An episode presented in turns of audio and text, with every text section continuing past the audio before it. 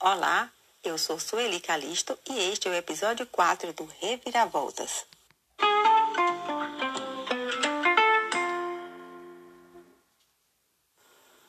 Estamos nos sentindo impotentes, tristes e desanimados diante do cenário mundial de crise causado pelo Covid. Contudo, precisamos reconhecer a necessidade de aprendermos a viver colaborativamente, a cuidar melhor de nós mesmos, dos outros, do nosso planeta, a enfrentarmos as ameaças com mais conhecimento, a continuar a luta em prol da vida em comunidade, com mais amor, união, respeito e colaboração. Isto posto, dedico esse episódio às vítimas dessa pandemia e a escolha do tema tem a ver com a dor que elas deixaram ao partir. O poeta Manuel de Barros, de maneira profunda e tão sensível, expressou-se assim: tem uma dor de concha extraviada, uma dor de pedaços que não voltam. Eu sou muitas pessoas destroçadas. Esse sentimento de dor invade não só o meu coração, sei que o seu também, ao nos sentirmos destroçados com a nossa aparente impotência de não podermos trazer de volta tantas pessoas queridas. Mas não podemos perder a esperança e a oportunidade de continuar a luta, pois sabemos que elas desejaram construir um mundo melhor Daí pensei que poderíamos refletir sobre o que é viver em comunidade, no âmbito da educação, de modo a transformar a impotência em busca do como aprender a vivermos juntos, colaborativamente, pois somente assim enfrentaremos toda essa crise. Para tanto, considero importante termos alguma compreensão sobre o conceito de comunidade, mas não é algo fácil de ser explicado. Flynn, 1989, define comunidade do seguinte modo: Creio que uma autêntica comunidade é um grupo de indivíduos que têm aprendido a comunicar-se entre eles com sinceridade, cujas relações são mais profundas que suas aparências e que têm estabelecido um compromisso significativo para divertirmos juntos, chorar juntos, desfrutar com os outros e fazer nossas as situações dos demais. Embora estejamos chorando juntos e começando a nos comover com o sofrimento do outro, principalmente com todo o estrago feito pela pandemia, a vida em comunidade, tomando por base o conceito apresentado, é ainda muitíssimo rara, mesmo diante do anseio natural de cada um de nós de fazer parte dela. Scott Peck, em seu livro The Diaper Drum, Common to Make Any Peace, 2010, diz que nós humanos frequentemente temos uma sensação de que nos bons e velhos tempos conhecíamos mais a comunidade do que a conhecemos hoje. Para chegarmos a algumas hipóteses dos motivos que nos fazem distanciar de uma vida em comunidade, contarei a história da parceria entre a vaca e a galinha de Emílio Palmeira, publicada no Jornal à Tarde em 18 de junho de 1995.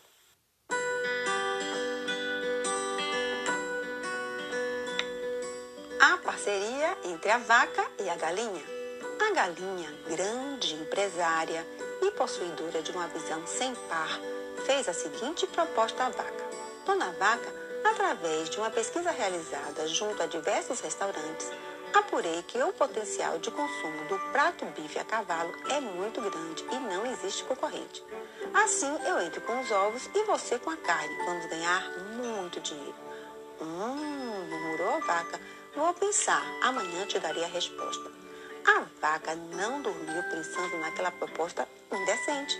Ela morreria para fornecer a carne e a galinha simplesmente daria os ovos e não precisaria morrer.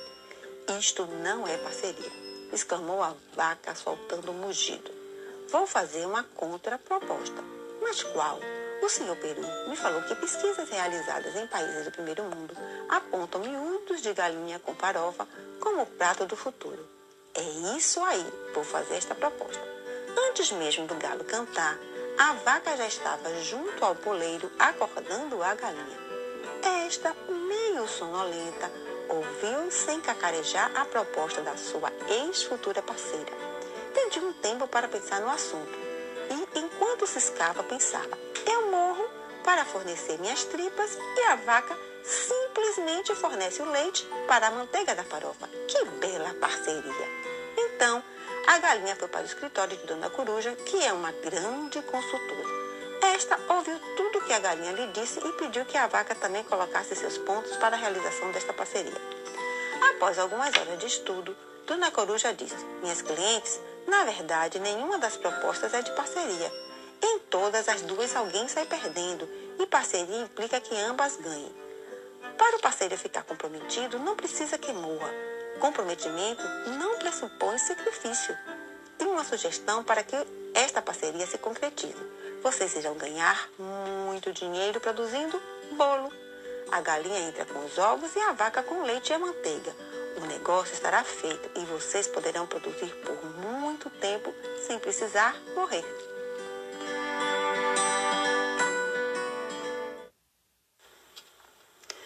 Fosse a dona coruja, a parceria estabelecida entre a vaca e a galinha acabaria resultando em vencedor e perdedor. Mas, quando ela enfatizou que cada uma tinha algo diferente a oferecer, que não prejudicaria a outra, a cooperação prevaleceu. Desse modo, percebemos que as parcerias precisam ser benéficas para a vida em comunidade. Requerem a capacidade de nos mostrar solidário ao outro para agirmos juntos em prol de uma causa ou situação. No entanto, não é um processo fácil.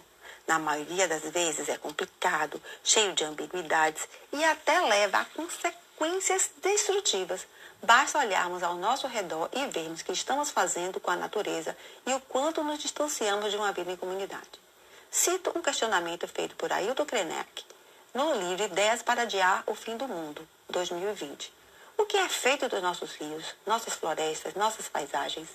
Nós ficamos tão perturbados com o desarranjo regional que vivemos, ficamos tão fora do sério com a falta de perspectiva política, que não conseguimos nos erguer e respirar, ver o que importa mesmo para as pessoas, os coletivos e as comunidades nas suas ecologias.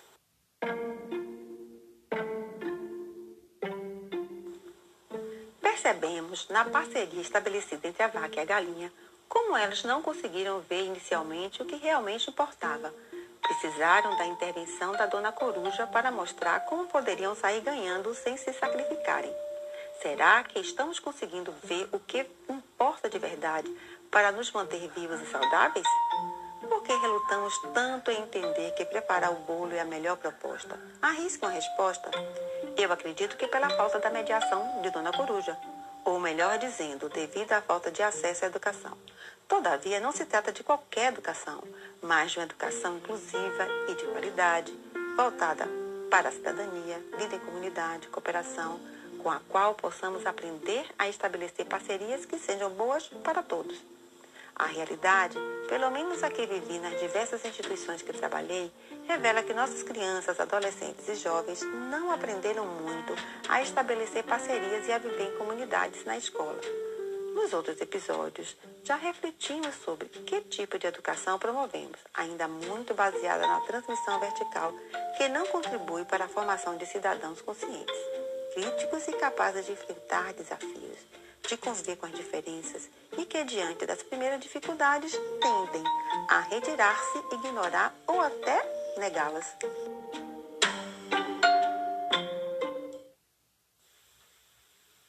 A educação atual não reconhece que as pessoas aprendem melhor quando participam de atividades com outras pessoas. Richard Sennett, em seu livro Juntos, Os Rituais, os Prazeres e a Política da Cooperação, 2012, o qual indico a leitura, cita a tese de Eric Erikson para esclarecer que a cooperação antecede a individuação. Ela é o fundamento do desenvolvimento humano, à medida em que aprendemos como estar juntos antes de aprender como nos manter à parte. Sennett ainda nos diz que estamos perdendo a habilidade de cooperação necessária para o funcionamento de uma sociedade complexa e que a capacidade de cooperar de maneiras complexas está enraizada, isto sim, nas etapas iniciais do desenvolvimento humano. Essas capacidades não desaparecem na vida adulta e esses recursos de desenvolvimento correm o risco de serem desperdiçados pela sociedade moderna. E, na minha opinião, às vezes essa capacidade de cooperação pode ser utilizada para o estabelecimento de parcerias desastrosas que não promoveram nem promoverão o bem-estar de todos e a vida em comunidade com sustentabilidade. Contudo, precisamos pensar no futuro de 35, milhões de crianças brasileiras e indo bem além desses números, no futuro de 1,82 bilhões de crianças no mundo, o que representa 28% da população mundial. Que comunidade vamos ensiná-las a construir? Acredito que elas poderão dar um destino melhor ao nosso planeta, inclusive poderão afastar perigos como o que está por trás da pandemia de Covid-19, por exemplo. O que, de acordo com o jornal Science of Total Environment, há uma possível relação entre a pandemia e as mudanças climáticas, citado em 2021. O estudo publicado revelou que as emissões globais de gases do efeito estufa no último século favorecem o crescimento de um habitat para morcego, tornando o sul da China uma região propícia para o surgimento e propagação do vírus. Se nossas crianças desenvolverem uma consciência ecológica para aprender a cuidar melhor das comunidades em que vivem, poderão no futuro descobrir meios de evitar o aumento da emissão de gases de efeito estufa de maneira que o planeta não sofra tanto com as mudanças climáticas. Desse modo, quem sabe não seria possível evitar catástrofes como essa causada pela propagação do coronavírus. Como o propósito do Reviravoltas é de buscarmos juntos algum tipo de solução, fazendo parte dessa solução, desenvolver um pensar fértil sobre as situações, defendo que nós, educadores e alunos, poderiam dedicar-se às atividades que ajudem a entender melhor esses problemas e a resolvê-los, considerando esses desafios como oportunidades de aprendizagem. Por conseguinte, precisamos participar dessa tarefa de aprender em um ambiente de cooperação. Cito como possibilidade as experiências que tive na última escola que trabalhei.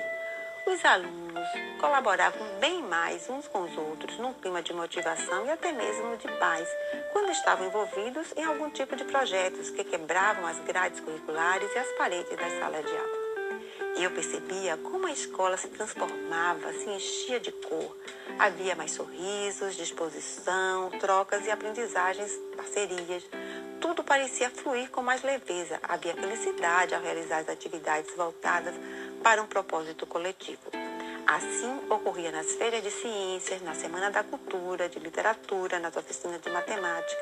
Era um tal de: me empresta um pincel aqui, você tem uma tesoura aí? Vamos precisar de mais tinta. Quem sabe desenhar? Cuidado para não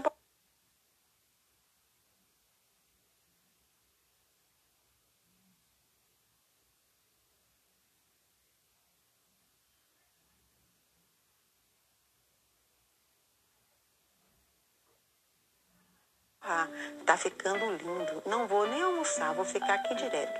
Quem poderá fazer a pesquisa? Quem lembra do que a professora falou? Acho que assim vai ficar melhor. Na minha opinião, nesses momentos não sobrava tempo para implicações bobas, disputas e as atitudes violentas.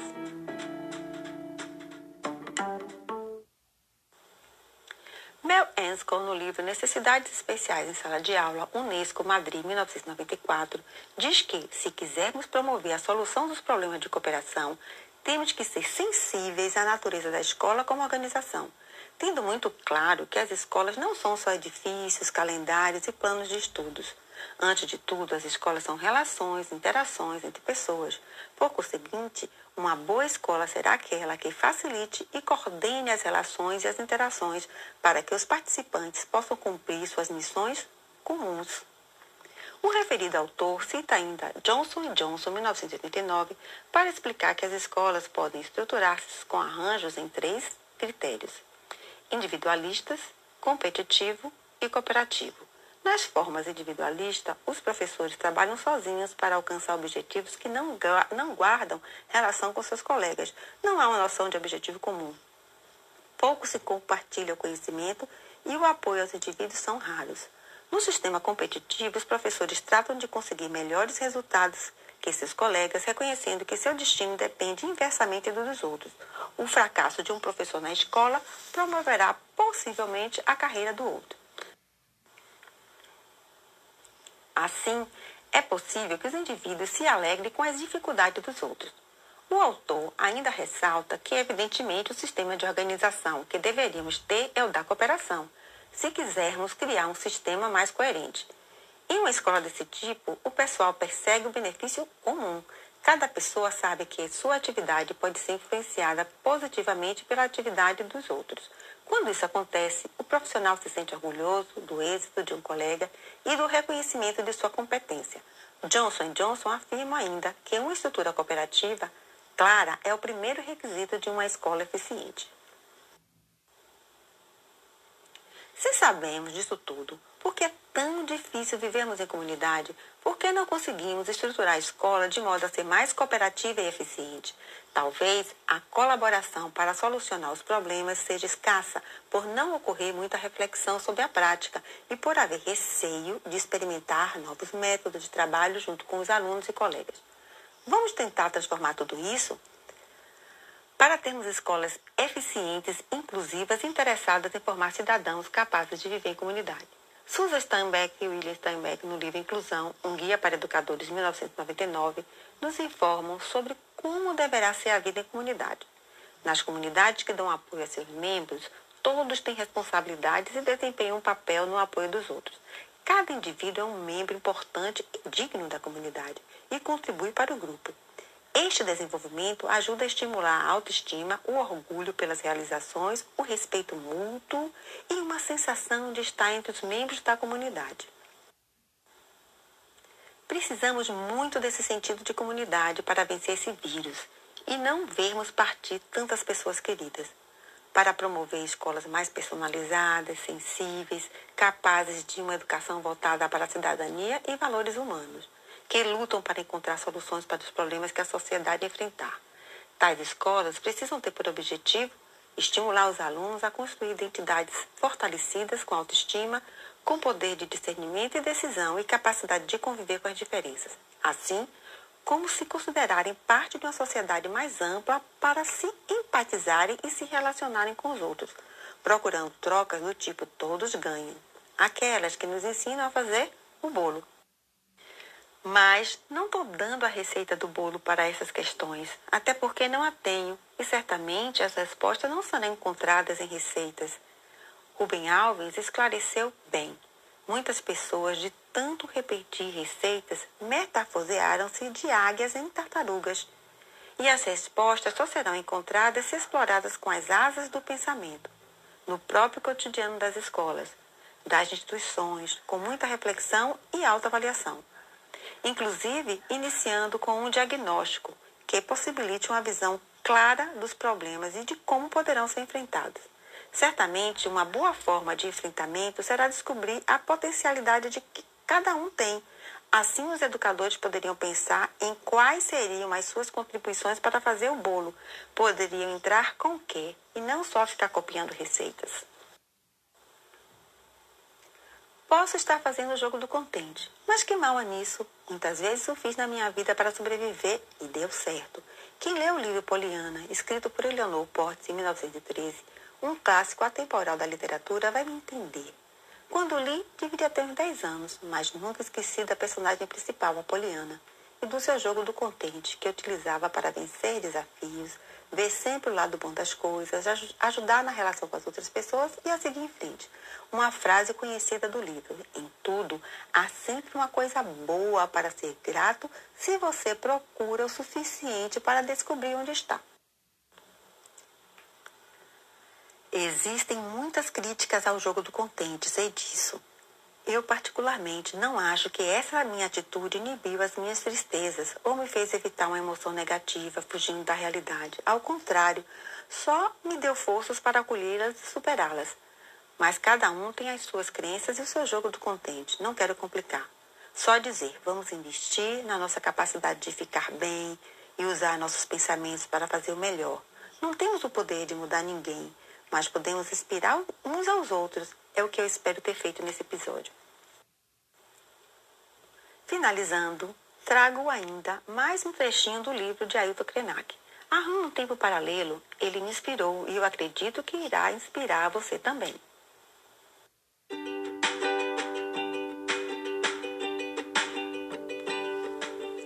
Nosso tempo é especialista em criar ausências, no sentido de viver em sociedade, do próprio sentido da experiência da vida. Isto gera uma intolerância muito grande com relação a quem ainda é capaz de experimentar o prazer de estar vivo, de dançar, de cantar. Está cheio de pequenas constelações de gente espalhada pelo mundo, que dança, canta, faz chover. O tipo de humanidade zumbi que estamos sendo convocados a integrar não tolera tanto prazer, tanta fruição de vida. Então, prega um fim do mundo como possibilidade de fazer a gente desistir dos nossos próprios sonhos. E a minha provocação sobre adiar o fim do mundo é exatamente sempre poder contar mais uma história. Se pudermos fazer isso, estaremos adiando o fim.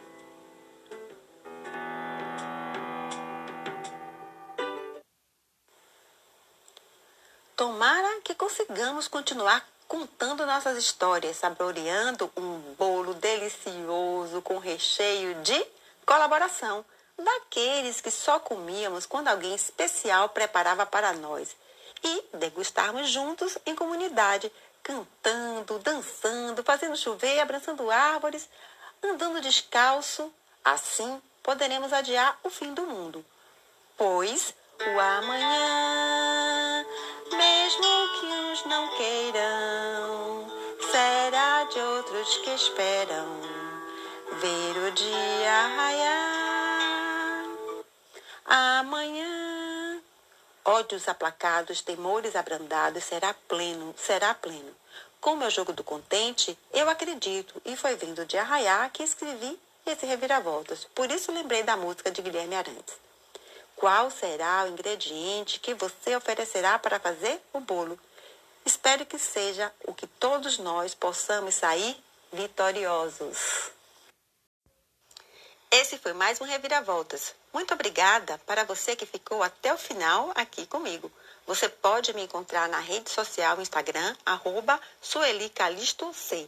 Vou adorar ouvir sua opinião e saber o que você mais gostaria de ouvir por aqui. O lindo arranjo da música Amanhã de Guilherme Arantes é de Tarciso Pirola e você encontra no YouTube. Até mais!